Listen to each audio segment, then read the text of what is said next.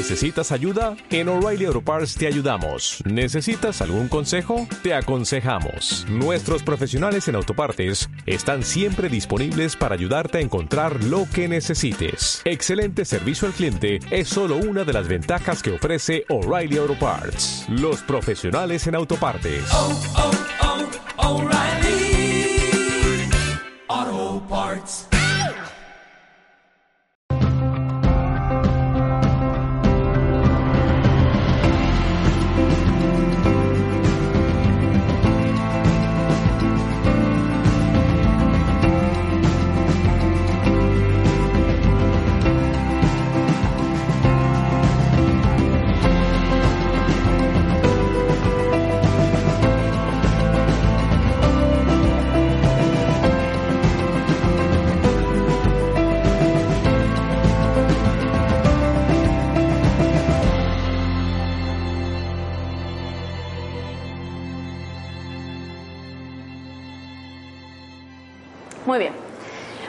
Clase de hoy, los tres universos. Esta es una clase un poco relacionada con la clase que vimos la vez pasada, ¿vale? ¿Quiénes estaban la, ve- la clase pasada que vinieron? Por ahí, por aquí, vale, hay varios que sí y, y varios que no. Por tener una idea más o menos, no se preocupen, van a entender todo, pero para tener una idea de cómo vamos. El curso que estamos siguiendo es el de metafísica avanzada, que lo sepan principalmente los que vienen por primera vez. ¿Por qué? ¿Por qué lo digo? Porque es un curso que está desarrollado pedagógicamente para que podamos ir entendiendo y aplicando las cosas. Por eso siempre se dice que en la medida de lo posible es mejor venir a todas las clases posibles y que además tenemos una tarjeta en la cual ustedes se pueden ir sellando las clases a las cuales vienen y participan, principalmente para ustedes, para que digan, ah, esta clase vine, esta no, necesito repasar, lo que sea. Pasen, pasen, pasen. Allí también, por allá atrás hay sitio, de este lado también. pasen, acomódense que todavía estamos empezando. Y una pregunta que no les hice, tú vienes por primera vez, ¿cómo te enteraste? Por, por amigas, ¿no? Porque alguien te comentó. Tú ya conocías un poco de las actividades, ¿no? ¿Y alguna de vosotras viene por primera vez? Has venido antes. Vale, vale, vale. Eh, eso, pongan los móviles en silencio, lo que sí les pido.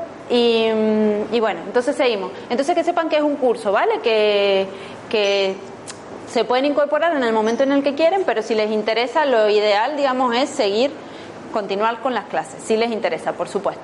Entonces, algo que planteamos la clase pasada.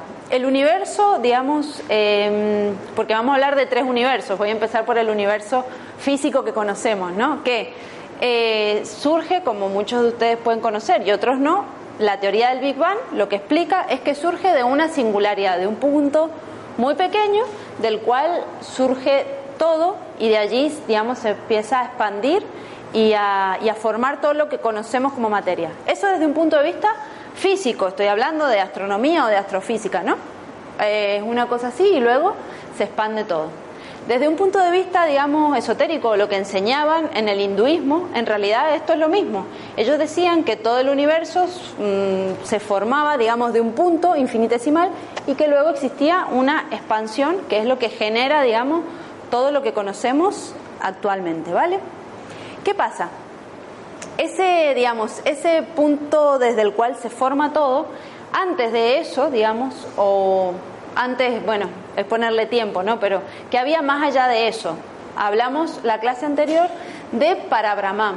Parabrahman es como esa energía o esa o eso que está más allá de lo material y de lo inmaterial también, ¿no? Y es aquello de lo que nada puede decirse. Esto es una una simbología que se enseña, digamos, en el hinduismo, como para Brahman, y ellos, digamos, no es que uno piense que más allá del Big Bang hay un señor mmm, de color azul que, está ahí sentado y que hace eso. No, esto es simbología. Siempre eh, ténganlo en cuenta, porque a veces uno cuando no conoce esto ve estas imágenes y un poco se asusta, dice que son estos señores ahí, estos dioses, ¿no? Vestidos de una manera o que tienen cosas en la mano. Son símbolos, porque piensen que además esta enseñanza se dio hace mm, tal vez 7.000 años. Entonces había mucha gente que no sabía escribir, había mucha gente que no sabía leer. Entonces, ¿cómo daban la enseñanza? Pues de boca a boca y también con imágenes que representaran cosas. Y entonces a través de esa representación se transmitía un mensaje. ¿Qué pasa con Parabrahman? En la mano tiene una campana y un dorje que es... Mm, ah, no, no lo he puesto. Bueno, una campana y un dorje que el dorje es como una cosa, digamos, eh, alargada así, y entonces con la campana hace sonar la campana y es donde empieza la creación, digamos, de cuando no había nada, a través de ese primer sonido, digamos, empieza la creación. Entonces, ¿qué pasa? Para Brahman proviene de la raíz sánscrita bri, que quiere decir expandirse, brima, que significa expansión sin límites, y para, que es más allá. Por lo que para Brahman significa más allá de la expansión sin límites. Este es el nombre que le pusieron los hinduistas hace tal vez 7000 años, ¿vale? Que ahora con la ciencia decimos, ah, sí, el universo está expandiendo, pero ellos ya lo sabían, ya lo estaban explicando hace tiempo, ¿no? Entonces, para Brahman es eso que está más allá de la expansión sin límites, ¿vale? Y es lo manifiesto y lo manifiesto, la presencia y el vacío. En él no existe ninguna polaridad de opuestos. Pongo él entre comillas porque por nuestro lenguaje tengo que poner ese ser y me refiero a él, pero en realidad ese, esa energía no tiene, no tiene división, no tiene opuestos, no tiene femenino ni masculino, está todo. Está lo masculino, lo femenino, la manifestación, todo porque en realidad la división o lo masculino y lo femenino, en parte esa división mm, también es parte, digamos, de, nuestra, de nuestra mente, que tenemos que dividir y en nuestro mundo, en el cual vivimos en un mundo de par, de opuestos. Pero antes de que se generara la creación no existía ese par de opuestos, ¿vale? Entonces, ¿qué pasa? Luego que empieza, digamos, esa expansión y ese primer universo, empiezan a funcionar estos tres universos que son tres principios cósmicos o tres energías o tres leyes. En realidad son, lo importante de entender esto es que son leyes que uno las estudia como que funcionan a nivel cósmico, pero como nosotros somos partes de ese cosmos, funcionan dentro nuestro también. Les, les sonarán estos tres colores, ¿no? la llama triple, claro, la llama trina que nosotros siempre estudiamos como el Cristo interno o el, o el alma o la conciencia, son esas tres cualidades primordiales, ¿vale? Que se expresan en el universo y también, por supuesto, dentro nuestro. ¿Bien? Muy bien. Los hinduistas lo representaron de esta manera tan bonita y... Adelante, pasa de esta manera tan bonita y estos tres son los tres principios cósmicos. Em, ¿Se acuerdan alguno? Porque creo que los mencionamos, los nombres de la clase anterior creo que los mencionamos. ¿Se acuerdan alguno de los nombres? Shiva, este, ajá. Eh, Shiva y Shiva y Kali es, digamos, la parte masculina, la parte mm, femenina de este primer principio. Lakshmi mm, y, Vishnu es el segundo universo y este tercero Brahma y Saraswati. Son nombres que por ahí no hace falta aprendernoslo de memoria, pero si lo sabemos mejor, porque luego cuando leemos los libros, entonces ya nos vamos ubicando. Ah, esto está relacionado con el principio, con el primer principio, o con el principio azul, o con el, con la voluntad. Ya vamos digamos, em, relacionando conocimientos. Es importante que ustedes en vuestras casas luego repasen las clases, estudien un poco, porque lo que estamos viendo ya no es, bueno, es necesario con todo, ¿no? Pero con estos conocimientos más todavía, porque a veces hay palabras raras o cosas que no estamos del todo familiarizados todo el tiempo, ¿no? Que si no las estudiamos, no las volvemos a leer, nos es más difícil incorporarlas. Entonces, si ustedes pueden, y bueno, poder querer es poder, ¿no? Entonces yo les recomiendo que si realmente vienen a clase y estudien, eh, repasen las clases, piensen, ah, ¿qué vamos a ver la próxima clase? Porque eso te hace que, que, te, puedas aplicar más fácilmente todo lo que se ve. Si no, como son clases así aisladas y cuesta más incorporarlo en la vida cotidiana, ¿vale? Entonces, bien, en Shiva y Kali es el, digamos, el primer universo que los hinduistas lo representaron así y es el principio, digamos, es un principio que tiene la energía creadora y consumidora. En general se plantea como el primer universo, pero como todo esto, digamos, es cíclico, puede ser el primero o puede ser el tercero también, porque el ciclo es el primer universo mm, de Shiva, el segundo universo Vishnu y Lakshmi, que es el principio sostenedor, y el tercer universo Brahma y Saraswati, que es el tercer universo. Pero como de lo que se ha creado, de las cenizas que se han creado, Shiva consume lo que se ha creado y de eso se vuelve a generar algo con, el, con Brahma y Saraswati, es un ciclo en el cual el primero y el tercero un poco mm, no hay diferencia, ¿no? Como que, digamos, dentro de todo lo que es el hinduismo, por ejemplo, hay algunos, mm, algunos seguidores más de Brahma. Entonces dicen que Brahma es más importante, que Brahma crea, después, y que son los brahmanistas. Después están los shivaístas. Y entonces dicen que Shiva es el primero, y que, pero en realidad es un ciclo, ¿vale? Lo interesante de esto es que empecemos a reconocer estos ciclos en nuestra propia vida, para que nos demos cuenta de cómo empieza algo, cómo uno lo sostiene, cómo lo consume, ¿vale? Todo esto es un proceso que en la clase lo vamos a ir viendo. Vamos a empezar por el tercer universo, por Brahma y Saraswati. ¿Por qué vamos a empezar por él? Porque en realidad cuando se genera, digamos, lo, la manifestación, ustedes piensen que no había eh, como que la, la materia y la no materia estaba toda junta. Y cuando se empieza a generar ese universo manifiesto, lo primero que se manifiesta, lo primero que se genera es este, que aunque es el tercer universo, pero es lo primero que se crea, digamos, como materia. ¿Por qué pasa eso? Porque después el segundo universo, el segundo universo, que es el de, ay, perdón, el segundo universo, que es el de Vishnu y Lakshmi, es el que sostiene ese universo. Y esa es la conciencia que penetra la materia y que le da vida. Por eso nosotros ahora tenemos vida, porque tenemos una conciencia que penetra esta materia, este cuerpo físico, y que lo hace que se mueva para un lado, para el otro, que baile o que trabaje de acuerdo a su voluntad, ¿vale? Entonces, por eso, este es el segundo universo. Y luego, Shiva y Kali o el, primer universo es también el consumidor. Es cuando se termina algo, por ejemplo, la vida de una persona, consume ese cuerpo, consume esa energía y la convierte en ceniza. Ya sea, por ejemplo,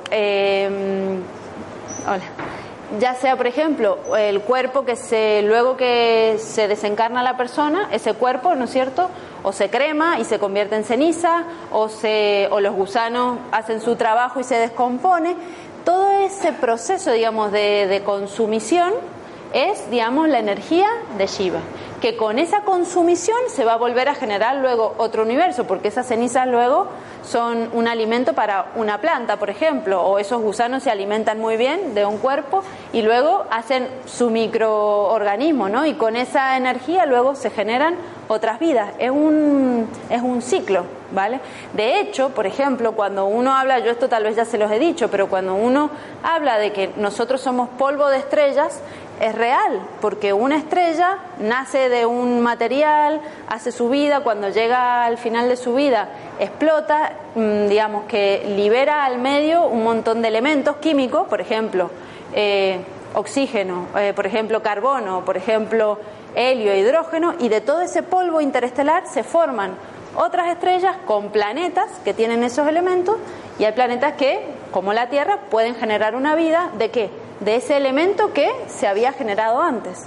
Entonces es un universo que tiene toda una vida, una estrella, que con la ceniza o con la muerte de esa estrella se forma, digamos, otra vida, otro universo. ¿Se entiende cómo el proceso es cíclico? Y así es en toda la naturaleza. ¿Vale? Entonces, este tercer universo, que es el principio creador, es la materia y es el universo manifiesto. Es lo que vemos manifestado. Es nuestro cuerpo físico, lo primero que uno tiene mm, noción, ¿no? Lo que primero tiene idea. Pero en realidad, esta materia también conforma nuestro cuerpo emocional, también es materia. Aunque no lo vemos, ¿vale? Es más sutil, pero es una materia que está ahí, que nosotros podemos, digamos, gestionarla, porque ustedes como conciencia se habrán empezado a dar cuenta que pueden mm, de alguna manera gestionar sus emociones.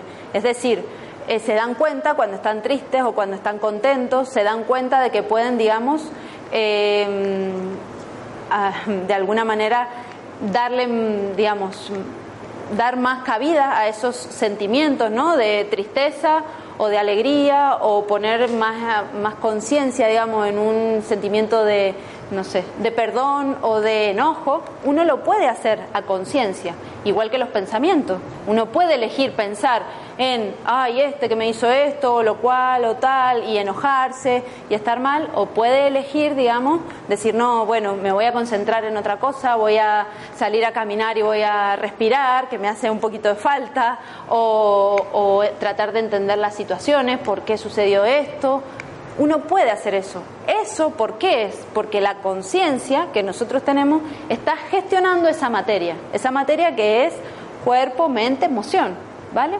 Entonces, toda esa materia, digamos, es el, universo manifiesto y pertenece, digamos, a la energía de Brahma y Saraswati. ¿Qué pasa? ¿Por qué son dos? Porque en realidad es un mismo principio, pero que tiene como dos polaridades, ¿no?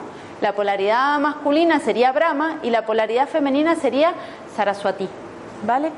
Eso es como lo mismo, pero la polaridad mm, masculina es el principio en sí mismo y la polaridad femenina es el principio manifestado. Cuando uno ya lo ve en acción, digamos, en eh, la vida cotidiana. Uno a veces sucede que tiene, digamos, por ejemplo, primero una idea al respecto de algo, ¿no? Quiere hacer algo, pero cuando eso ya está funcionando en tu vida, ya lo estás manifestando, es ese mismo principio, pero en vez de ser solamente una idea, ya está moviéndose, ya está manifestado. Eso es la madre, digamos, eso es ya el principio femenino en acción, ¿vale? Esa es un poco la diferencia, aunque es un mismo principio, ¿vale? Entonces, vamos a ver, esta es, este es Brahma, vamos a ver un poco la simbología, qué tiene en sus manos, qué nos quiere decir todas estas cosas, ¿no?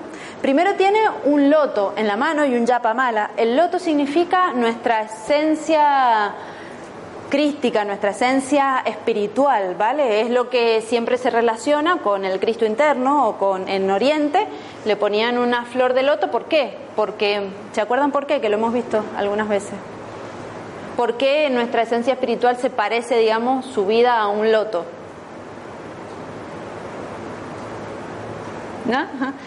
¿Por qué? Porque el loto es una flor que crece en el, en el barro, en la putrefacción, digamos, en el, en el lodo, ¿vale? En algo sucio, tiene sus raíces.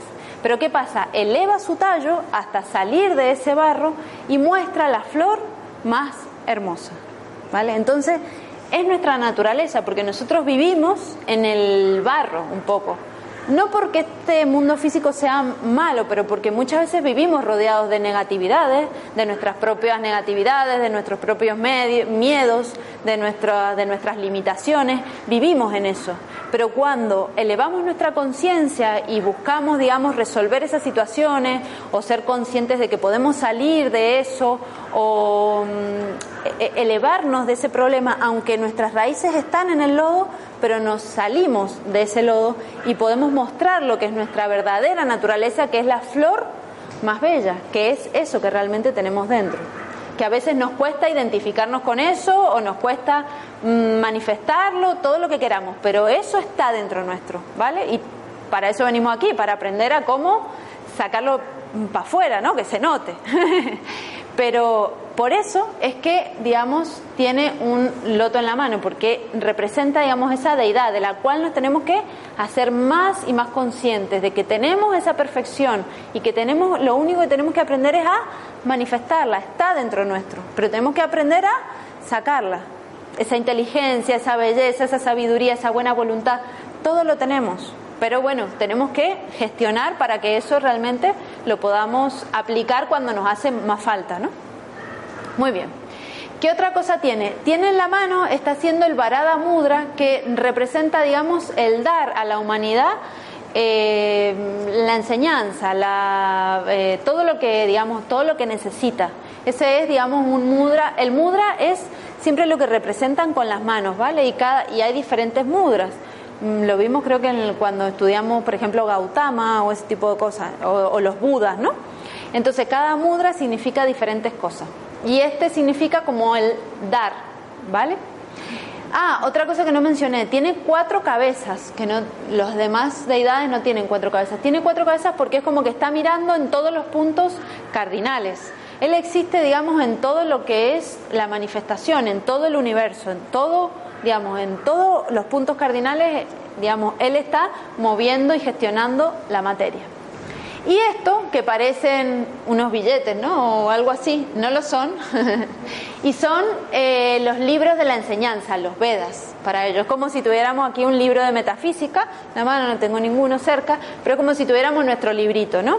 Es la enseñanza, la enseñanza materializada, ¿no? En un libro o la enseñanza, digamos, para que se materialice, para que se pueda expandir por la, por la humanidad. Eso es lo que representa.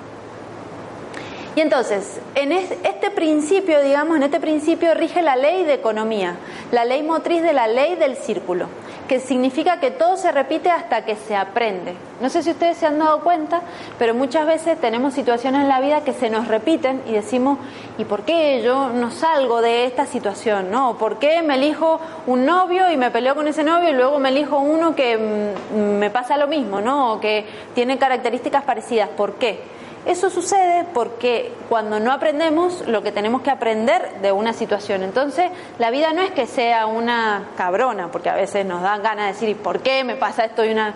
No, en realidad te está dando la oportunidad de que aprendas la lección. Cuando la aprendes, listo, te has liberado y ya no te vuelve a suceder o te vuelve a suceder, pero ya estás más atento, ya lo gestionas de otra manera, no sufres tanto. Bueno, eso ya es un aprendizaje, aunque te vuelva a pasar. Pero la idea, digamos, es que cuando uno realmente lo aprende y lo supere, no te tiene por qué volver a pasar. Te van a pasar otras cosas, que ojalá sean mejores, pero, pero para que aprendas y desarrolles otras cualidades, pero esa ya la tienes aprendida, no te hace falta pasar por ahí de nuevo. Entonces, por eso es la ley motriz, o sea, la ley del círculo. Todo, digamos, se está moviendo y todo se repite hasta que uno, digamos, aprende y sale de ese círculo y ya entras en otro, un poco más para allá o un poco más, otra cualidad para aprender, ¿no? Pero por lo menos dices, bueno, ya por lo menos esto lo tengo aprendido, he subido un escaloncito. Aunque no sea mucho, pero ya es un escalón, es importante. Ya estoy creciendo. Hay gente que se pasa repitiendo y repitiendo su vida un montón de veces y no, y no crece ni un poco. Eso es complicado.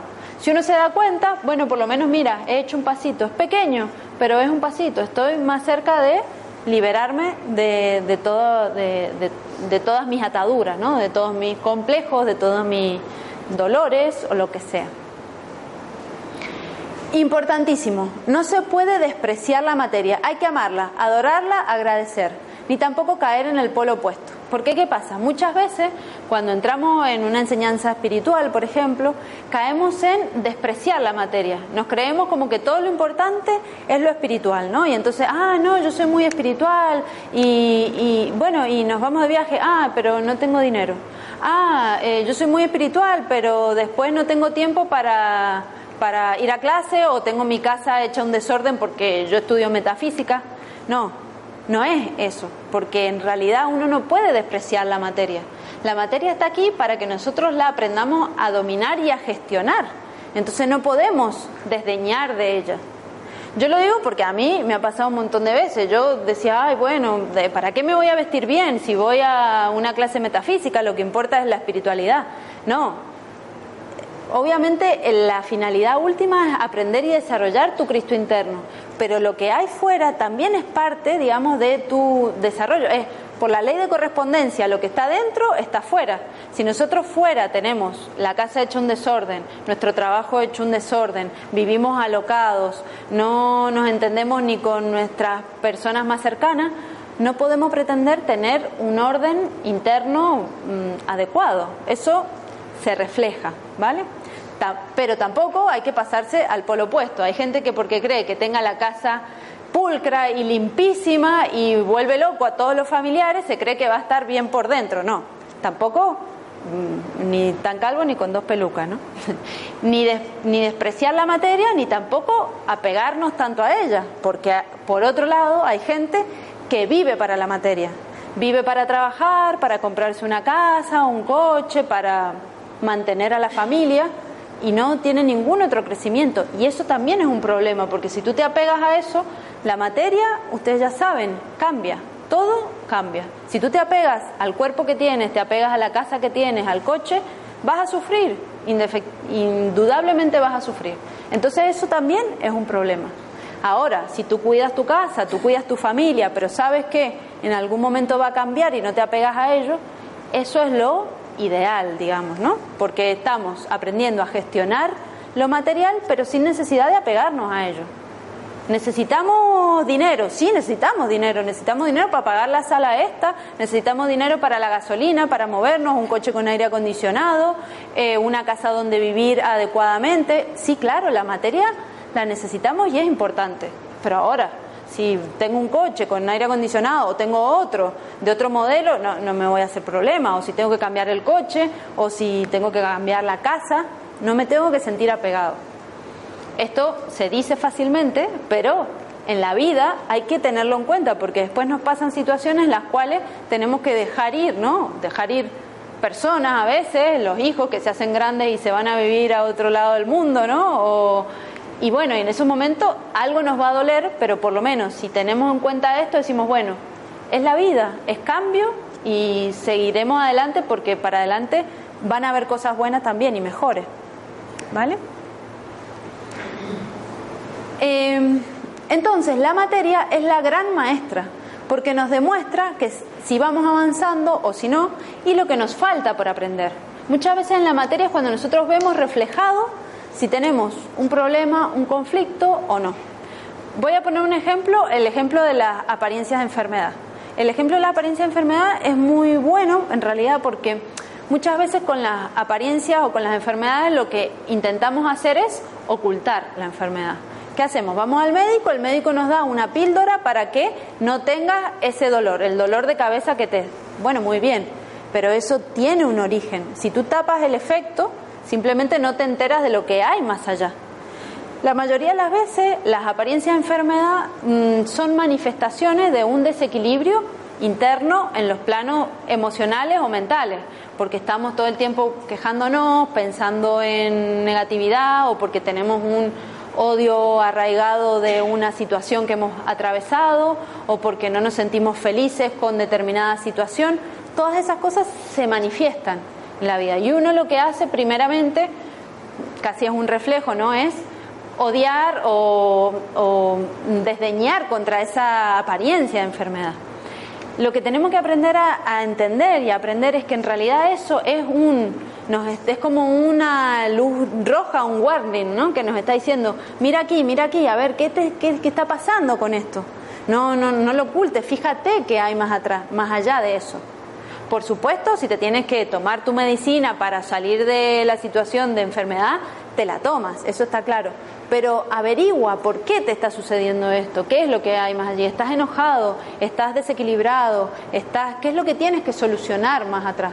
Entonces ahí es cuando la materia te dice cómo estás en los planos internos, que por ahí en los planos internos uno no lo puede ver tan palpable y tan físico y tan fácil de ver, ¿vale? Entonces para eso existe la materia. Y todo lo contrario también, cuando nos damos cuenta de que tenemos un trabajo en el cual eh, nos desenvolvemos bien, en el cual estamos bien, tenemos una provisión divina, nadie dice que tengamos que ser millonarios, pero que nos sirve para hacer las cosas que queremos hacer.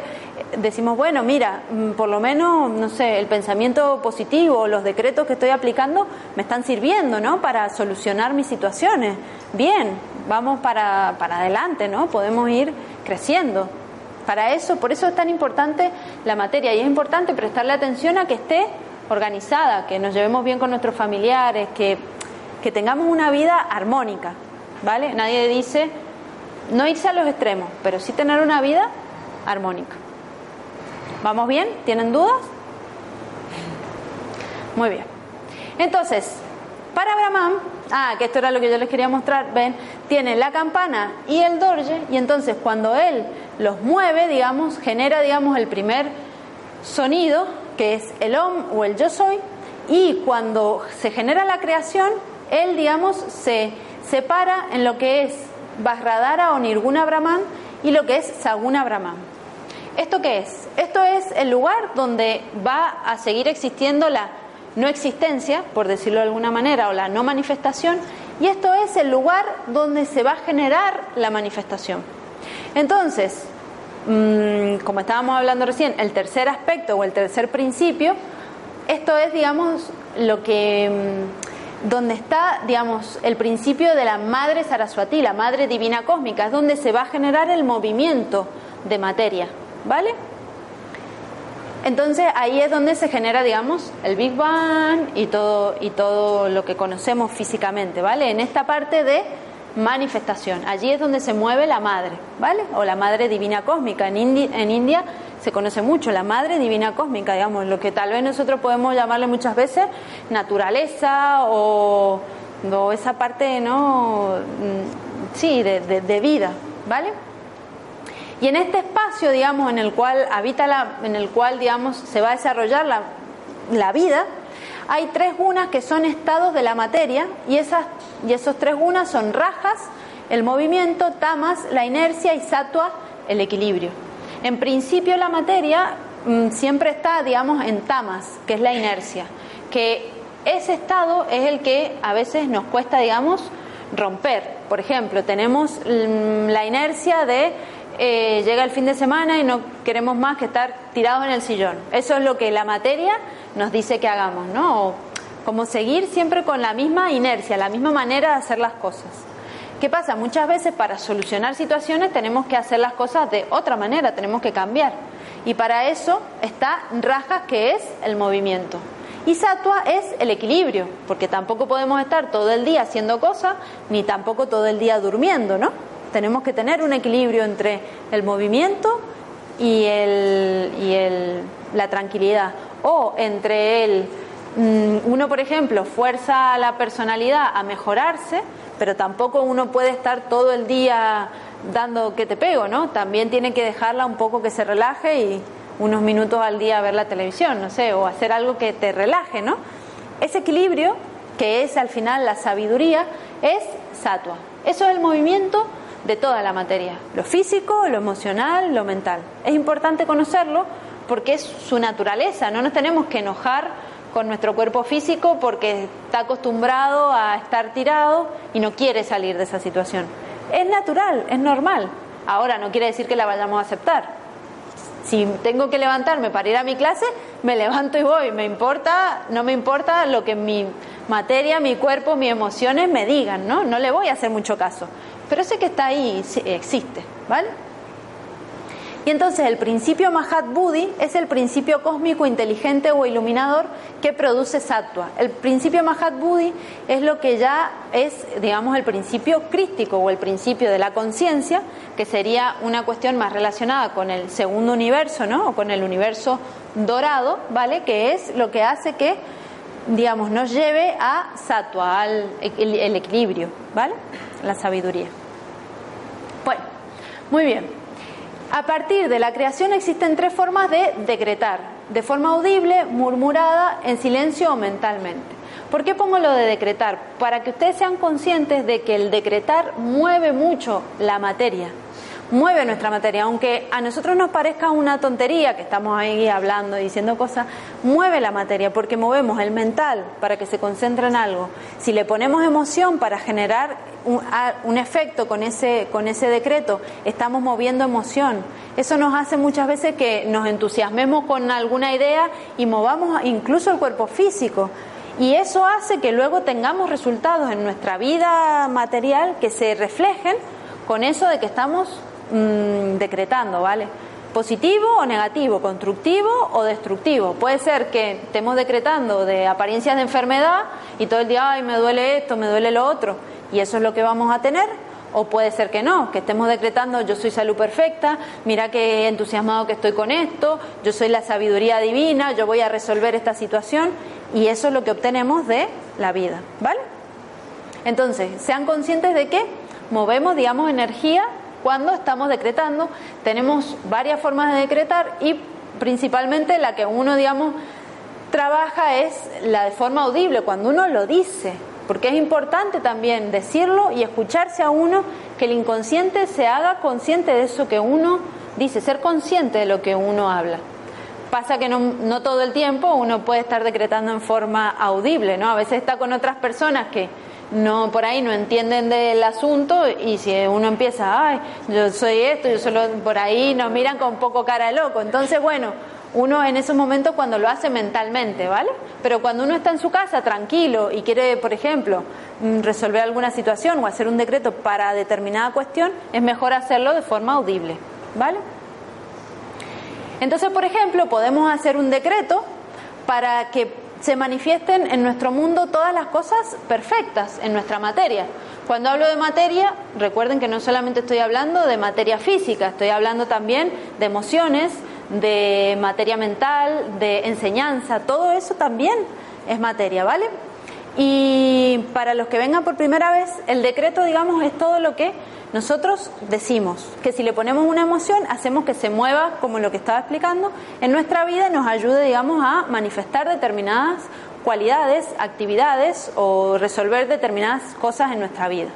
¿Qué hacemos? Esto lo practicamos en clase todos juntos para que luego en nuestra vida cotidiana, cuando nos estemos dando cuenta de que, por ejemplo, tenemos un pensamiento negativo, digamos, ah, no, ya estoy pensando mal. No, cuando estés pensando, me voy a enfermar porque hace frío. No, yo soy la salud perfecta. Para que practiques, digamos, tu decreto.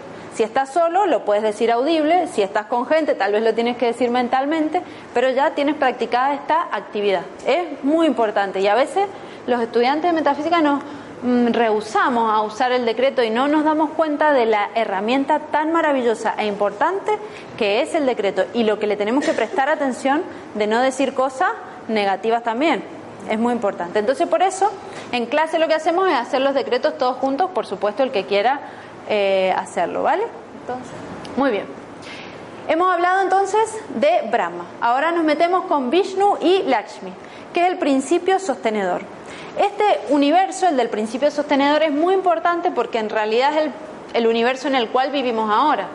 En el universo en el cual vivimos ahora no se está ni creando ni consumiendo. Se está, digamos, expandiendo y se está sosteniendo, ¿vale? En su, en su manera de vivir. ¿Y qué pasa? Que esto está relacionado principalmente con la conciencia, la conciencia nuestra. Nosotros en realidad vivimos en ese universo porque somos conciencia, somos el Cristo, que habita esta materia para gestionarla, pero en realidad no somos la materia, no somos ni nuestros pensamientos ni nuestros sentimientos, somos la conciencia que hay detrás que elige, ¿no? Un sentimiento, un pensamiento, elige qué, qué hacer con esa materia, pero realmente somos la conciencia. Entonces, es el universo en el que vivimos actualmente. Por eso es muy importante, digamos, estudiar este segundo aspecto de la creación. Entonces, es el que, digamos, em, este principio está relacionado con el principio de atracción y atrae, unifica, ama, cohesiona. Gracias a este principio funciona, por ejemplo, el sistema solar o nuestro cuerpo. Este principio es como el Cristo interno, que hemos hablado muchas veces, que es esa conciencia que baja la materia y con su vibración genera, atrae, digamos, materia de diferentes cualidades y forma un cuerpo. El cuerpo, por ejemplo, que tenemos, el cuerpo humano, físico. Esto no se desarma porque existe, digamos, una conciencia que lo está manteniendo unido y que le está diciendo a la célula, trabaja así, haz esto, haz lo otro, a la piel, manifiéstate de esta manera para que este cuerpo funcione bien y no haga cualquier cosa. Y las células que son piel sean piel y las que son cerebro sean cerebro y todo funcione adecuadamente, ¿no? A veces son cosas tan sencillas pero que son realmente una maravilla. O sea, el hígado no intenta hacer el trabajo del corazón ni el del cerebro. Y uno dice, ¿y por qué, no? O sea, cuando se junta el óvulo con el espermatozoide y ahí son todas un montón de células y unas eligen ser el corazón, otras el cerebro, otras una pierna y uno dice, ¿de dónde sale esa inteligencia que les dice qué hacer, no? Bueno, ahí está la conciencia, ¿no?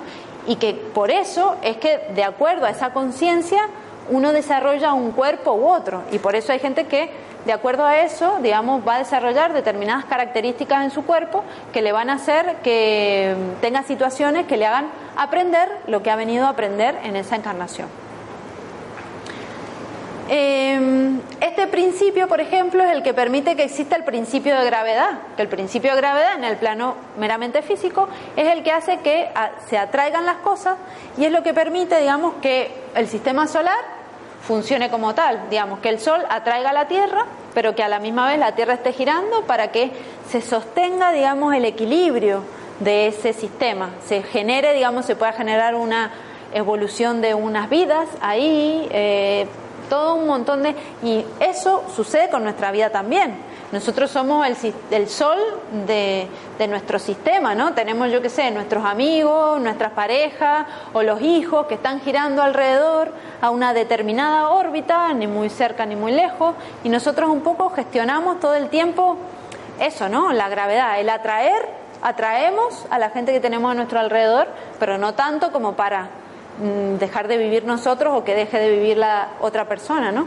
Ese equilibrio justo es el que hemos hablado otras veces y el que nos ha explicado Mario muchas veces, ese equilibrio justo es el que se desarrolla el amor, ¿no? Porque es el equilibrio en el cual uno puede vivir y desarrollarse. Entonces, este es Vishnu y vamos a ver, eh, digamos, qué tenemos con él. Vishnu, ¿por qué el Cristo cósmico? Porque es, digamos, esa conciencia que le da conciencia a todo el cosmos.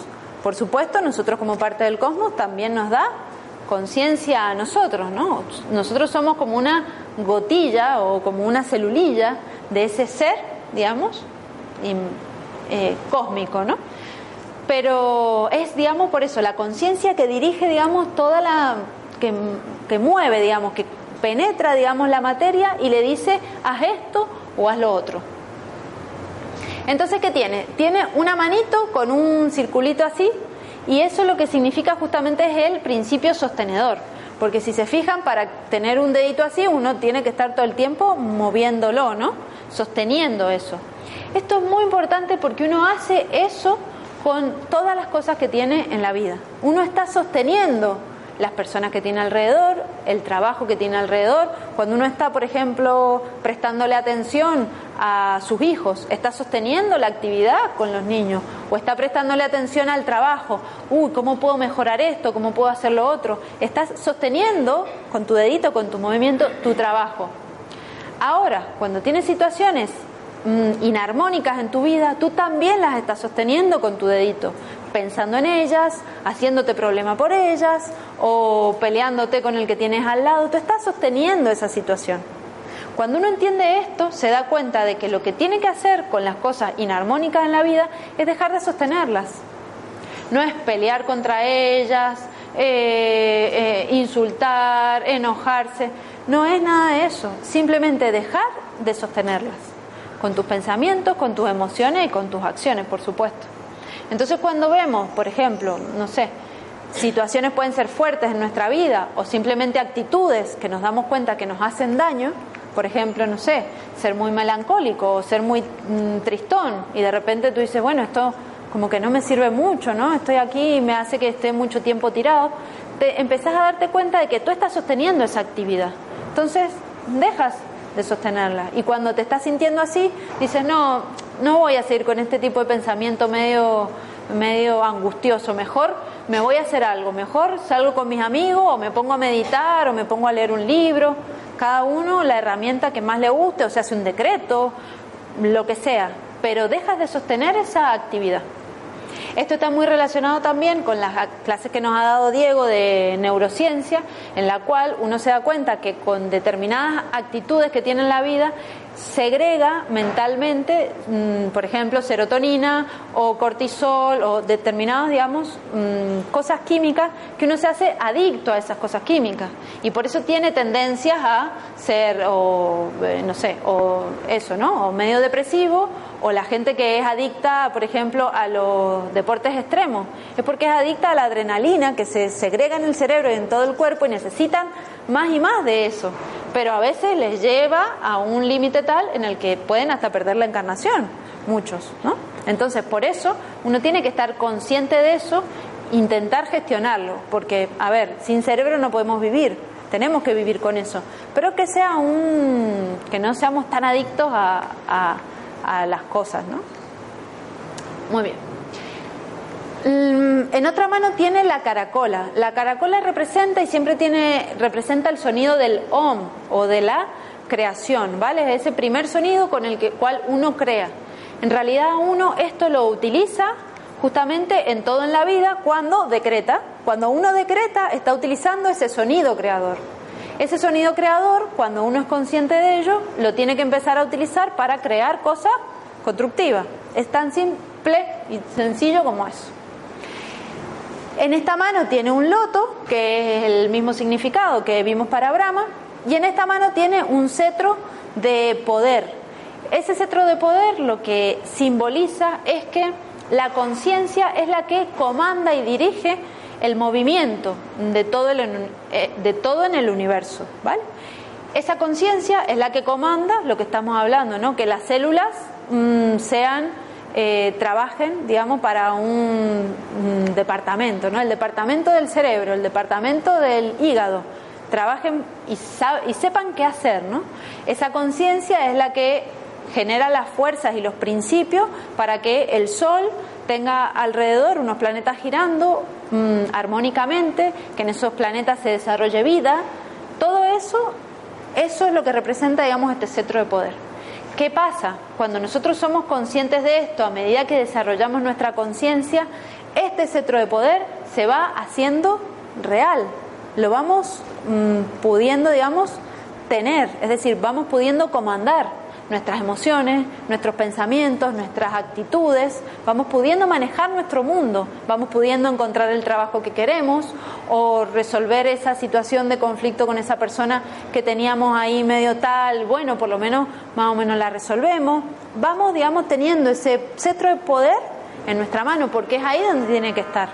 No tiene que estar fuera, no tiene que estar en la situación política, ni en la situación eh, ni en los políticos, ni en la situación ahora actual, ni en la economía, ni en nada. En nosotros está nuestro centro de poder. Que nos adaptamos a las situaciones que hayan, pero de nosotros depende nuestra vida y nuestro mundo.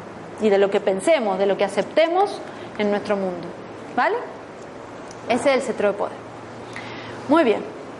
Los avatares que han encarnado, digamos, eh, en la humanidad han sido, digamos, una emanación de Vishnu. Los avatares, digamos, han sido personajes o personas que nos han venido, digamos, a enseñar algo importante a la humanidad. Dos avatares principales, por ejemplo, son Krishna y Gautama, que de Gautama hemos estudiado y aprendido un poquito más. Pero Krishna, digamos, eh, dio muchas enseñanzas que son aplicadas y estudiadas en el hinduismo. En el hinduismo muy adorado Krishna. Ellos, digamos, han sido una emanación, digamos, de esta conciencia. En realidad lo que pasa es que eh, tenían, digamos, una conciencia bastante más despierta y pudieron dar, digamos, una enseñanza más directa para que la humanidad, digamos, tome, digamos, un camino de iluminación, de crecimiento, etcétera. Entonces, este principio principalmente, quédense con esa idea, es la conciencia. ¿Y qué pasa? Todos somos una encarnación de Vishnu lógicamente. No somos avatares, tal vez no venimos a cambiar la conciencia de toda la humanidad, pero sí, en nuestro pequeño mundo somos, digamos, una encarnación de esa, de, esa conciencia, de ese principio crístico que habita en todos nosotros. Cuando somos conscientes de esto, em, podemos empezar, digamos, a trabajar con esa conciencia. ¿Cómo se trabaja con esa conciencia? Lo hemos hablado en clases, ¿qué se les ocurre? ¿Cómo trabajar con la conciencia? Para darse cuenta, para, para manejar la, la, vida mejor, la materia mejor. Visualizando, ¿no? ¿Ah? Visualizando. Visualizando, observando, escuchando. ¿Cómo? Observando. Principalmente eh, la observación, porque la observación es la que nos empieza a Escuchar es parte de observar también, ¿vale? Porque es, digamos, observar todos los sentidos. Uno puede observar lo que toca, puede observar lo que escucha, puede observar lo que come, lo que siente con, con la boca o con lo que sea. ¿Por qué la observación? Porque eso es lo que nos permite, digamos, de alguna manera entender cómo se mueven las leyes. Por ejemplo, estudiamos aquí las leyes de causa y efecto. Pero ustedes luego la tienen que observar en vuestra vida, si eso funciona o no funciona en vuestra vida. Cuando lo ven que funciona, ya se hace un poco más interno y ya se mueven de acuerdo a esas leyes. Entonces la conciencia se despierta un poco más, se da cuenta, ah, existe esta ley, ah, si me muevo de acuerdo a ella me puedo mover mejor, mm, puedo, digamos, eh, conseguir mis objetivos. Observando es como desarrollamos esa conciencia, ¿por qué no? Porque observando, para observar, la meditación muchas veces nos ayuda un poco, observando nos damos cuenta de que, de que somos esa conciencia y nos dejamos de identificar con el cuerpo físico, el cuerpo emocional y el mental. Si no, estamos perdidos en el cuerpo físico, emocional y mental. En cambio, cuando observamos es como dar un paso atrás y decir, ah, aquí están mis cuerpos, ¿qué voy a hacer con ellos? Bueno, los voy a manejar así y así. Y entonces uno toma el cetro de poder y hace lo que tiene que hacer en su vida. Si no, está metido en el lío y no puede, digamos, actuar, no puede hacer nada. Por eso la observación, la meditación, el visualizar, por supuesto, te ayuda porque cuando tú ya quieres, digamos, conseguir un objetivo de algo, meditar y visualizar y ponerle emoción a eso te ayuda a conseguirlo. Pero primero, muchas veces tienes que saber cuál es mi objetivo. Hay gente que se siente perdida en la vida dice, bueno, pero ¿yo qué quiero hacer en mi vida? ¿O por qué me siento mal? Y ni siquiera saben por qué. En cambio, cuando tú ya observas y te identificas con la conciencia dices, bueno, no, yo a ver, quiero hacer esto, entonces pones tu conciencia y tu energía para eso. Eso ya es un paso muy grande. ¿Vale? Muy bien. Entonces podemos hacer un decreto relacionado con Vishnu y con el sostenimiento. Esto lo podemos aplicar para cualquier cosa que queramos sostener armónicamente en nuestra vida. Muy bien. Y esta eh, es Madre Lakshmi, que es, digamos, el complemento, sería femenino, de Vishnu.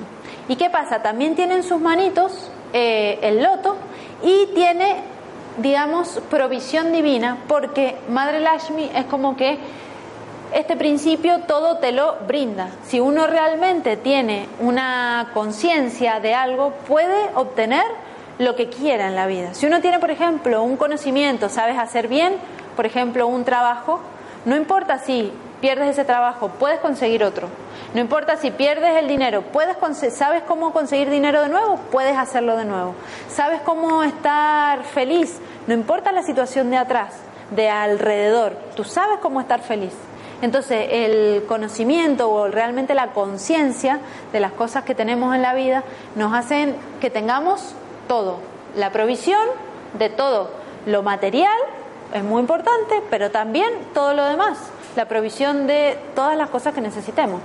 Por eso, si no tenemos lo que necesitamos, es porque estamos sosteniendo patrones de faltante, es decir, patrones, mm, arquetipos de que algo nos falta o de que algo no tenemos que funcionar bien, pero tenemos que ser conscientes de que somos son patrones que nosotros estamos sosteniendo con nuestro dedito, no son reales.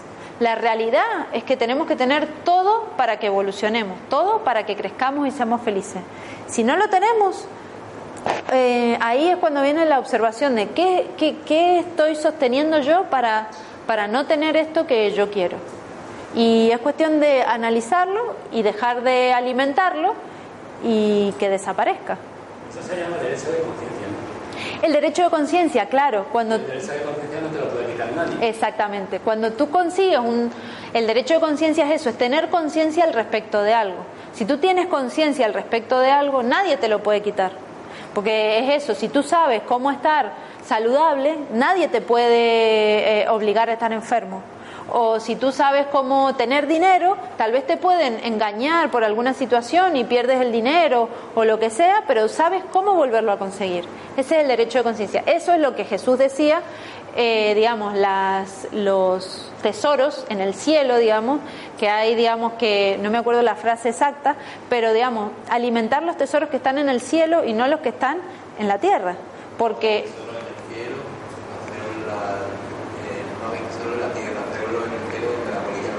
Ay, gracias. Justamente, esos son los tesoros en el cielo, esa es la conciencia, que luego toda esa conciencia que uno guarda al respecto de algo se almacena en el cuerpo causal. Entonces, al estar en el cuerpo causal, ya luego cuando vuelves a encarnar, ya tienes ese conocimiento, ya no te hace falta pasar de nuevo por un, no sé, por un cuerpo enfermizo, por ejemplo, porque ya has aprendido la salud o ese tipo de cosas, ¿vale? Pero siempre recuerden que no es el conocimiento aprendido en cuanto a leído, sino es el conocimiento aplicado. Hay que leerlo, hay que estudiar, es el primer paso, pero luego tienes que aplicar eso. Es como el que viene a muchas clases de metafísica y le dicen, tienes que ser positivo, tienes que ser positivo, y luego sale por la puerta y dice, ay, y estoy tan mal, y el gobierno, y no sé qué. Si no aplicas la enseñanza, no te ayuda, por más que leas y estudies y hagas lo que hagas. Entonces es importante siempre poner en práctica lo más que se pueda. ¿vale? Eso es lo que hace la conciencia, y ese es el derecho de conciencia.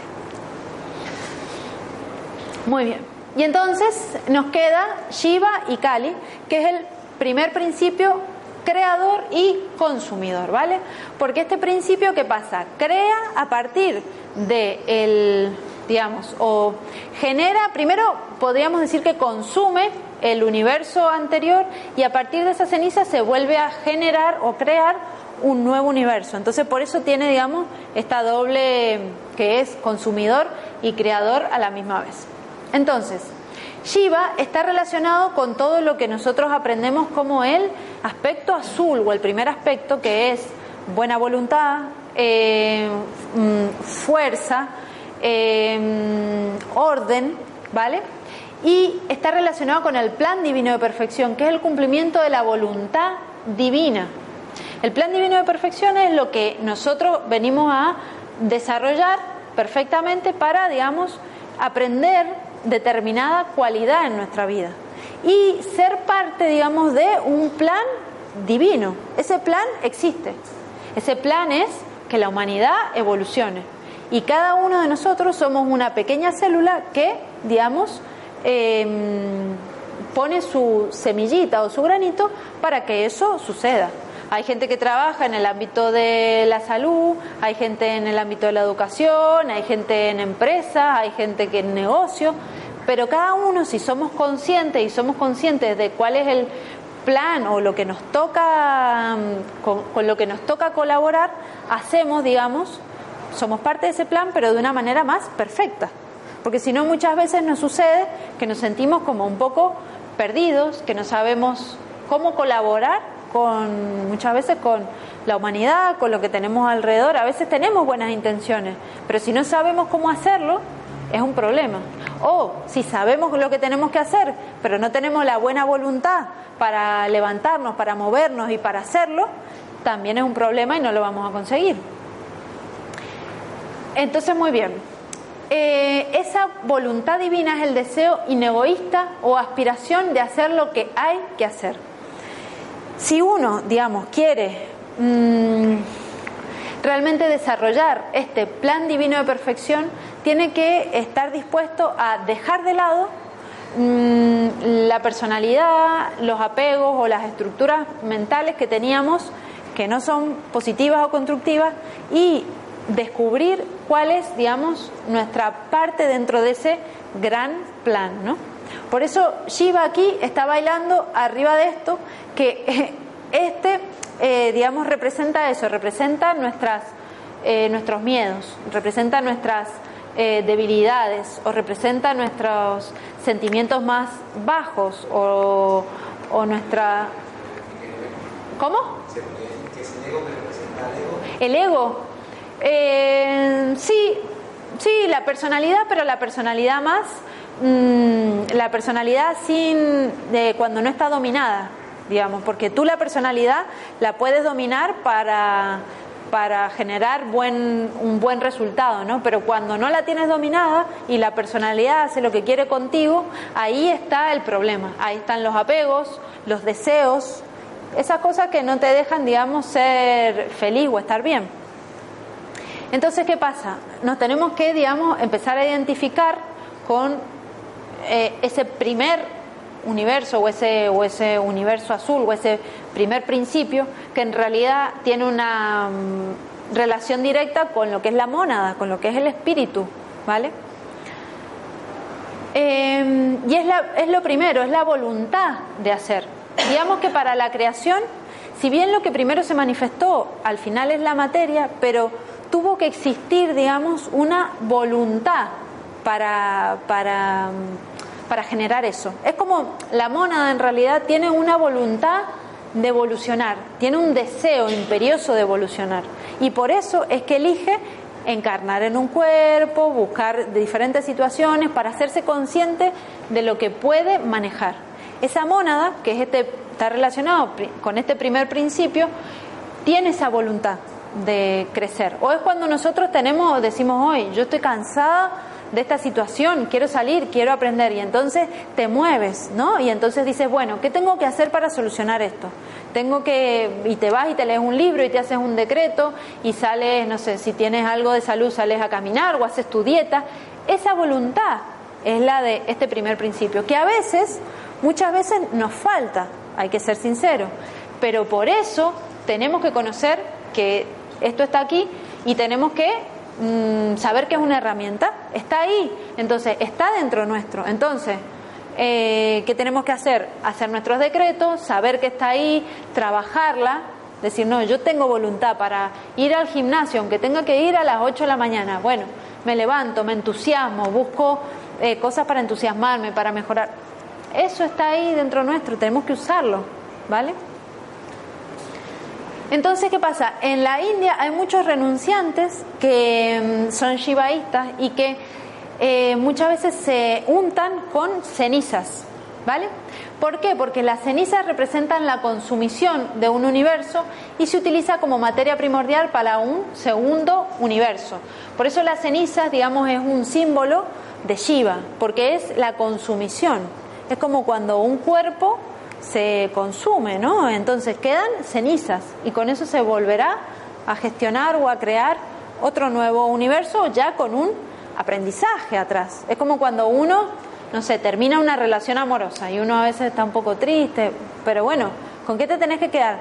Con lo que aprendiste, con esas cenizas que tienen ya un aprendizaje, generarás otra relación que si has aprendido cosas, va a ser mejor esa relación y va a ser más positiva, más constructiva o lo que sea, ¿vale?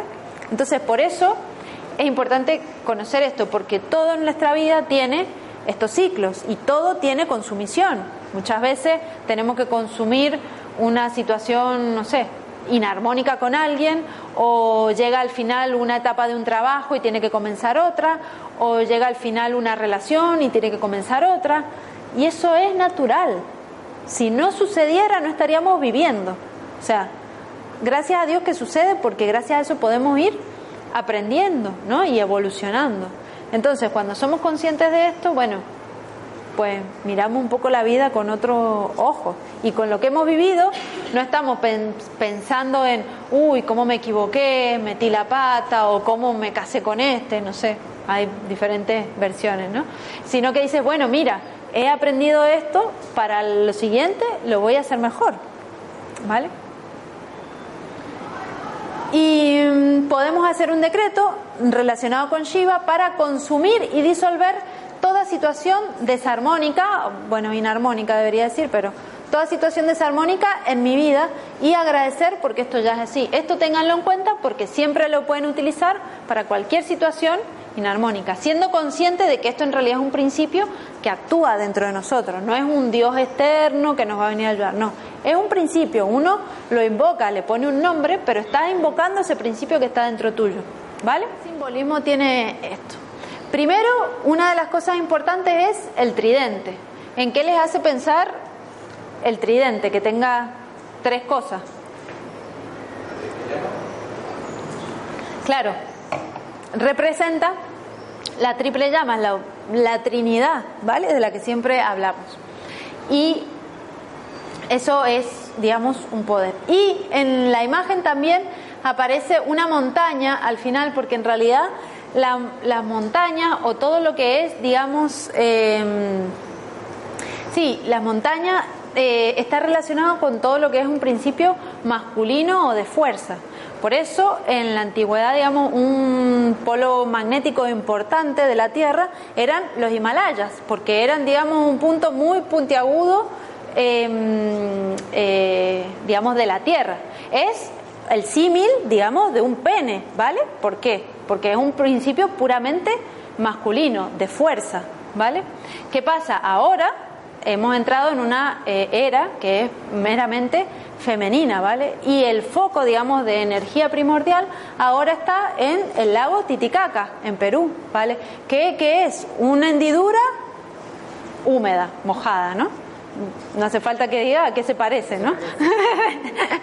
a una vagina principalmente. Es eso, es que uno, digamos, en su vida natural, digamos, cotidiana, lo ve de esas maneras, pero eso, digamos, existe, digamos, a gran escala. Son simbologías que también se repiten a nivel cósmico, ¿vale? Y entonces, este principio principalmente una ley, eh, se rige por la ley de síntesis, ¿vale? Esta ley es lo que hace que todo pueda expresarse o resumirse a la más mínima expresión. Es decir, luego de una, eh, luego de una expansión, ¿no es cierto?, se genera, digamos, una simplificación de todo, una consumición, y eso es lo que hace que luego se pueda volver a crear o generar cosas. Entonces, ¿qué pasa? Relacionado con todo esto, bueno, yo ya lo he mencionado, pero ¿por qué pongo el cuerpo físico aquí? Porque en realidad estos tres principios funcionan como la materia que se manifiesta, la represento con un cuerpo físico por representarlo de alguna manera. El segundo aspecto, que es la conciencia o la luz, interpenetra esa materia, le da lo que es la vida, y luego la ley de síntesis o el tercer aspecto consume todo esto y lo lleva, digamos, a su más mínima expresión. Se vuelve todo a consumir, ¿vale? Estos procesos suceden en todo en la vida, ¿vale? Ay, me ha quedado ahí repetido. Bueno, no pasa nada. Y esto es una imagen de eh, en la India eh, están cremando, digamos, un cuerpo. Hay, digamos, ellos tienen por costumbre, digamos, cuando la gente desencarna, cremar los cuerpos y hay mucha gente en realidad que va a esos lugares a observar, digamos, esa cremación, por observar, digamos, la impermanencia de las cosas.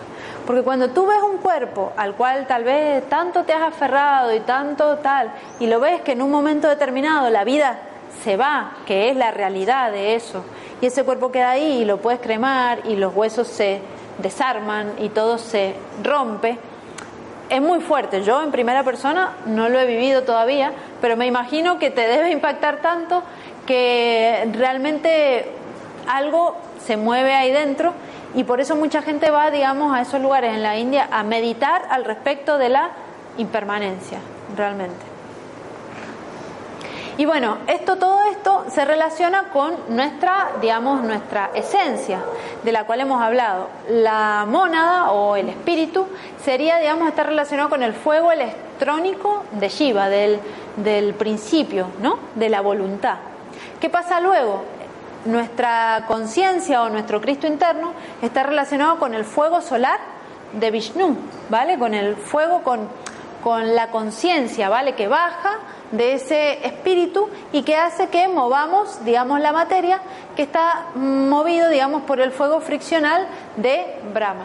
Entonces, cuando esto funciona perfectamente, la conexión está bien fluida y nosotros con nuestra conciencia podemos, digamos, mover esto a nuestro antojo.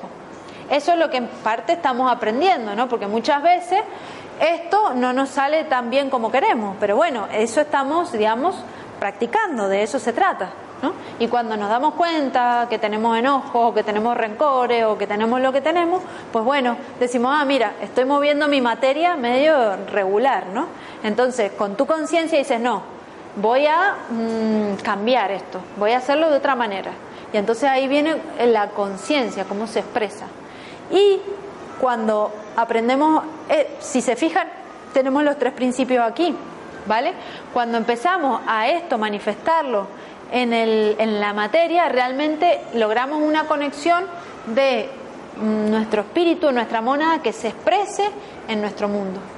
Por eso la materia, por eso cuando nosotros estudiamos, digamos, algo, si se quiere espiritual o algo que tal vez va un poquito más allá de lo físico, se tiene que ver eso reflejado en lo físico tenemos que empezar a manejar mejor nuestro asunto, tenemos que empezar a mm, llevarnos bien con todas las personas, o por lo menos con las personas que nos rodean, tenemos que empezar a trabajar mejor, a ser más eficientes, a, estar más saludables.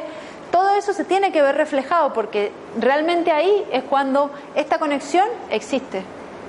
Y en lo que no lo veamos así, cuando veamos desarmonía, trabajar en ello, decir, ah, este es el, este es la cualidad que me falta desarrollar. Bueno, venga, vamos a desarrollarlo. No verlo como un problema, sino como una oportunidad de desarrollar una cualidad. ¿Vale? Y este, digamos, eh, Shiva o este primer universo está relacionado principalmente con el movimiento ascendente de la energía, porque cuando uno se identifica con esa voluntad de con esa digamos cuando uno puede manifestar esa buena voluntad o se identifica con ese plan divino que tiene que desarrollar y realmente se pone en movimiento empieza digamos todo el cuerpo empieza a acelerarse y a ascender. Empieza digamos el proceso que uno conoce como la ascensión, ¿no? que es en realidad un proceso que todos vamos a atravesar, pero que ¿cómo empezamos? Y ascendiendo primero nuestro cuerpo, que esté más o menos bien, ascendiendo nuestras emociones, en vez de estar identificados con el mm, plano astral más denso, más bajo, y con los odios y con los miedos, no, identificarnos con el más alto, con la compasión, con el amor, con la alegría. Así es como vamos ascendiendo toda nuestra energía y cómo nos vamos transformando en esta luz, en este espíritu perfecto, pero aquí, ¿vale? Ese es el movimiento principal de Shiva y es todo lo que, lo que tenemos que hacer. ¿Qué? El reto, en eso estamos, ¿no? en eso estamos, pero bueno, poco a poco eh, vamos, vamos, vamos trabajando en ello.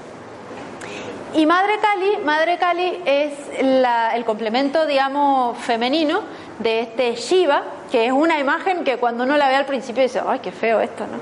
Pero, pero tiene cosas bastante interesantes y es muy interesante, digamos, su energía. ¿Qué representa? La cabellera negra que tiene detrás Madre Cali es el velo de Maya, es decir, es la ilusión. Es la ilusión de todo lo, lo que hemos hablado muchas veces en las clases, de todo lo material, es la ilusión de, del apego, es la ilusión de no tener la conciencia despierta. Cuando uno despierta la conciencia y entiende cómo funcionan las leyes y empieza a moverse con las leyes, como que rompe ese velo y empieza a ver las cosas tal cual son. Mientras estamos en la apariencia, estamos en que nos creemos que estamos enfermos o que no somos lindos o que no somos capaces de hacer determinadas cosas y eso no es real. Cuando rompemos ese velo nos damos cuenta de que sí somos capaces, de que tal vez no tenemos que preparar o esforzar en algún sentido, pero que podemos lograr todo lo que queremos, ¿no? Entonces, ese pelo negro, digamos, representa ese velo de malla. ¿Qué otra cosa tiene? El collar de las cabezas representa en realidad que hay que dejar de parte de lado muchas veces lo puramente mental para conectarnos con esa buena voluntad. ¿Por qué? Porque muchas veces el plano mental mm, es parte, digamos, de nuestra personalidad y muchas veces no quiere moverse para que evolucionemos. Entonces, ¿qué pasa? Uno dice, me voy a mi clase de metafísica y empieza la mente, no, pero ¿cómo vas a ir con este calor o con este frío? O que mejor quédate trabajando o que esto. Y eso en todo, ¿no? En todos los aspectos. Ah, me voy a ir a, a hacer tal cosa, empieza la mente ahí a truculear, de, a cosas truculentas, ¿no? A tirarnos por ahí. Y eso hace que no nos conectemos con este tipo de energía o que no nos conectemos con nuestra buena voluntad, con el ascender nuestras energías. Entonces hay que estar muy atentos. Y cuando la mente empieza con sus rollos, que ya uno con la observación los empieza a identificar, dice, bueno, mira, esto ya me lo has contado mil veces y yo ya me he dado cuenta que no te tengo que hacer ni, ni puñetero caso, ¿no? Ya está, yo me voy a la clase igual y si estoy medio así, de todas maneras voy, ¿no? Entonces un poco es eso, uno se tiene como que mm, dejar muchas veces el plano mental. En la mente, digamos, la tenemos que utilizar, pero bien utilizar, digamos, aprender a utilizarla bien, porque muchas veces abusamos del cuerpo mental. Es lo que nos pasa, digamos, en general en esta, en esta parte de la evolución, porque nuestra parte como humanidad está aprendiendo a trabajar con esa mente, pero muchas veces abusamos de, ese, de, esa, de esa racionalidad que tenemos desarrollada. La daga, que tiene aquí en la mano, bastante truculenta también, sirve para cortar y liberar. Esto es lo que nos sirve para consumir esas cosas inarmónicas en nuestra vida, ¿no? Eso es lo que corta y libera cualquier cosa eh, inarmónica, desagradable, eh, apegos. Esto es lo que podemos, digamos, utilizar, ser conscientes de que existe una energía que nos puede liberar de las cosas a las cuales no queremos estar relacionados o atados, ¿vale? Y la consumición, lo que hemos comentado, es necesaria para la evolución, por lo tanto no hay que asombrarse ni ponerse mal ni nada cuando viene el proceso de consumición en alguno de sus aspectos, ¿no? Es necesario, de ahí se creará otra cosa nueva, ¿vale? Y por eso es la gran libertadora, porque nos libera con su daga, nos libera de todas las ataduras, de los miedos, de, la, de las cosas que no sabemos hacer, de las personas que no queremos tener a nuestro alrededor, de las situaciones que no queremos en nuestra vida. Esta energía nos puede liberar de todo eso. Por eso tenemos que aprender a manejarla, ¿vale? Saber que está ahí y aprender a manejarla. ¿Bien? Y mm, ¿qué más? Bueno, entonces, un, como un repaso, ¿no? Shiva, el principio creador, consumidor, el aspecto padre, lo desconocido es la ley de consumición o síntesis. Hemos hablado de Brahma, el principio creador, el aspecto, digamos, más madre o más femenino, que es la materia y la ley está relacionado con la ley de economía. Y Vishnu, el principio sostenedor, el aspecto hijo, es la conciencia y la ley de atracción. Recuerden que nosotros, digamos, nos movemos en la madre, venimos de alguna manera del Padre o del Espíritu, pero lo que realmente estamos desarrollando ahora es la conciencia. A medida que desarrollamos la conciencia es cuando podemos unir todo esto en uno, en la síntesis del uno, y nos acercamos a eso que es, eh, digamos, eh, el vacío o la unidad, o cuando realmente somos conscientes. Si no, ese, ese es nuestro trabajo principal. Eso es lo que nos hace ascender, eso es lo que nos hace que manejemos bien la materia, ¿vale? Y los seres humanos somos en esencia esta realidad bajo el velo de Maya, por supuesto. Hemos hablado de estos tres principios que se manifiestan a, nivel cósmico y a nivel de nuestra vida también. Por eso es importante conocerlos y manejarlos, ¿vale? Es la, hemos hablado de la triple llama todo el tiempo. Obviamente esto también es un símbolo, significa que esos tres principios existen en nuestra vida, son leyes, es como estudiar la ley de la gravedad, la ley existe, hay que aprenderla y moverse de acuerdo a ella. Muy bien, y entonces em, habíamos hablado de para Brahman como el principio de todo, ¿no? ¿Y qué pasa? Uno tiene que trabajar para realizar a para Brahman. ¿Y qué pasa? La dualidad crea el conflicto de escoger y vivir en una de las polaridades. Nuestro mundo de alguna manera tiene dos polaridades, pero a medida que uno empieza a observar, empieza a entender las leyes, se empieza, digamos, a elevar un poco más allá de esas polaridades. Cuando uno se eleva, como el tallo del loto, ¿no? Cuando uno se eleva del mundo del barro, del lodo, de la polaridad, entonces puede, digamos, conectarse con Parabrahman, que es lo que está más allá de todo eso. Y eso es lo que muchas veces, aunque es bastante abstracto, pero es lo que muchas veces nos da las soluciones a nuestros problemas o nuestras situaciones más cotidianas. Porque cuando uno vuelve a ese silencio, a esa tranquilidad, a ese estar con uno mismo bien y armónico, es cuando encuentra las soluciones de cómo solucionar un problema con alguien o cómo solucionar un problema de dinero o, en fin, lo que sea, ¿no? Y entonces, cuando uno no está en Parabrahman, cuando uno está en la polaridad, genera, digamos, el conflicto y se generan conflictos que uno ve en la sociedad, ¿no? Por ejemplo, mm, conflictos religiosos o buenos contra malos, uno se cree que es el bueno y el otro es el malo, o uno se cree que es muy espiritual y entonces se pelea con los que son muy materialistas. Esto en realidad es separación, es dividirse, es vivir en la polaridad, nos genera problemas siempre. Entonces hay que intentar ir un poco más allá. Aunque uno elija para su propia vida algo, porque uno muchas veces elige, elige eh, con su libre albedrío, elige lo que sea. pero no por eso tiene que separarse del que está aprendiendo o viviendo de otra forma, ¿vale? Porque siempre que elijamos algo, estaremos, digamos, en un conflicto. Y se realiza para Brahman cuando se vive más allá de la dualidad en la inmutabilidad eterna.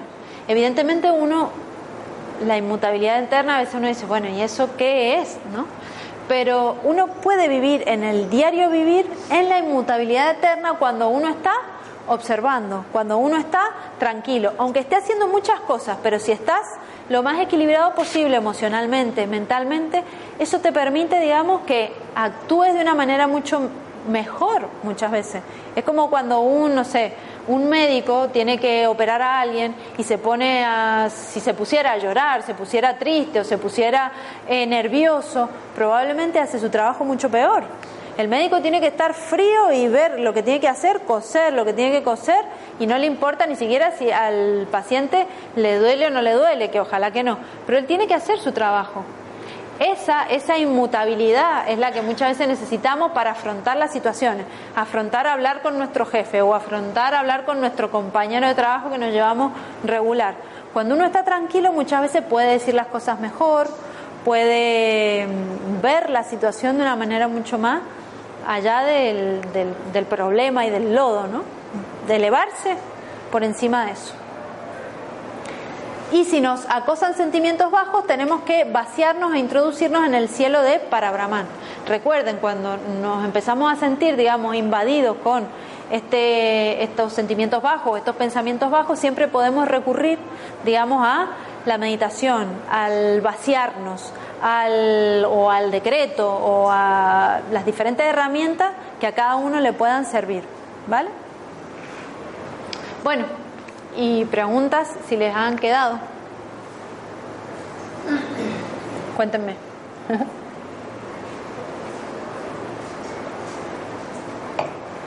¿Les ha quedado todo bastante claro? luego, hay que asimilar.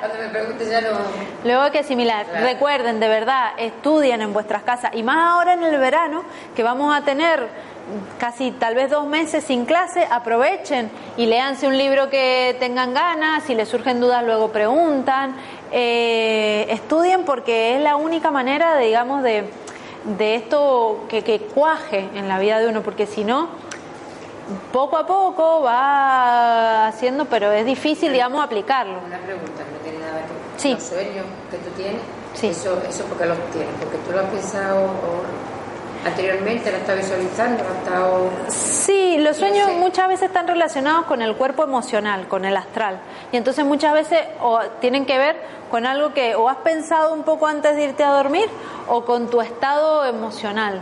Por eso muchas veces la gente cuando está tranquila y está bien tiene sueños mm, armónicos o que no te que no son un problema y cuando estás mal o cuando estás muy preocupado de repente te despiertas ahí con unas pesadillas o con, o con unos sentimientos de angustia. Pasa mucho que pasa mucho que están relacionados mucho con los sentimientos por eso a veces uno se despierta y o te puedes despertar alegre. Yo a veces me despierto porque me río y tú dices, pero ¿y esto? Y es... No, sueña con cosas que no has pensado o que hace un montón de... Sí, por, es más, está relacionado más con el cuerpo emocional, con el cuerpo astral, en los sueños. ¿Alguna otra cosa? Bueno, muy bien. Eh, la próxima clase, el 7 de julio, a la misma hora que es dentro de 15 días y ya ahí sí que vamos a hacer el receso vacacional hasta septiembre, ¿vale? Luego, luego, de la próxima clase a ver si nos podemos quedar, si quieren, los que quieran compartir, nos tomamos una tapilla o brindamos por el fin de curso, ¿no? Aunque vamos a seguir con este mismo con este mismo programa, ¿no? Metafísica avanzada. Y la clase que hemos visto hoy es la de los tres universos, para que se la sellen en las tarjetas, los que tengan tarjetas, ¿vale? Y vamos a hacer la contribución voluntaria, ¿vale? Importantísimo para poder sostener estas actividades. Como ya les expliqué, no cobramos nada, pero es importante que todos colaboremos con esto. Uy, esto no tiene música.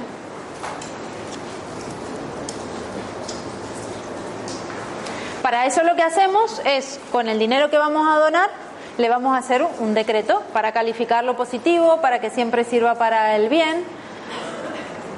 Y con eso le vamos a hacer un decreto, ¿vale? Espera, espera, te falta el decreto. Entonces vamos a coger lo que vamos a donar, ¿vale? En la mano, no pasa nada.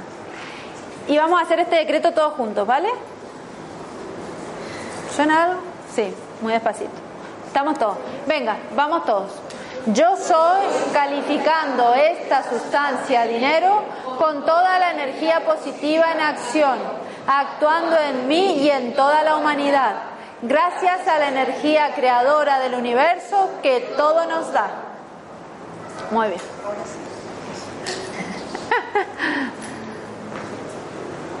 ah, sí, pasen la bolsita. Esto tenía música, pero bueno. Bueno, y mm, mientras terminamos esto, los que vengan por primera vez o que no estén en el grupo de WhatsApp y quieran dejar su teléfono, los incluimos en el grupo de WhatsApp para mandarles los avisos de las próximas clases, que solo lo utilizamos y por favor solo utilícenlo con la finalidad de las clases, ¿vale? Que no es para, para otras cosas. Y el correo también, si quieren dejar el correo, también les mandamos los avisos de las próximas actividades. Y que recuerden que tenemos el Facebook de Metafísica Málaga, que se metan, que vean, siempre yo pongo artículos o cosas, que le den me gusta, compartir, porque así más gente se va enterando que tenemos estas clases aquí, ¿vale? Y bueno, ya está, hasta la, hasta la próxima.